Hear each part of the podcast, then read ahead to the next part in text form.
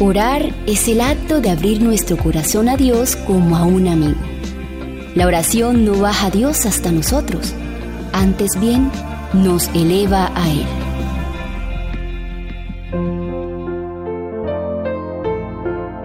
Dios nos invita a orar y cómo es bueno saber que podemos estar vinculándonos con Dios mediante la oración.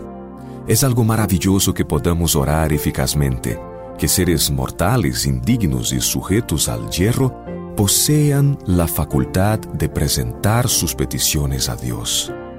¿Qué facultad más elevada podría desear el hombre que la de estar unido con Dios, el Dios infinito? El hombre débil y pecaminoso tiene el privilegio de hablar a su Hacedor. Podemos pronunciar palabras que alcanzan el trono del monarca del universo podemos hablar con Jesús mientras andamos por el camino. Y Él dice, estoy a tu diestra. Podemos comulgar con Dios en nuestros corazones. Podemos andar en compañerismo con Cristo. Mientras atendemos a nuestro trabajo diario, podemos exhalar el deseo de nuestro corazón sin que lo oiga oído humano alguno. Pero aquella palabra no puede perderse en el silencio ni puede caer en el olvido. Nada puede ahogar el deseo del alma. Se eleva por encima del trajín de la calle, por encima del ruido de la maquinaria.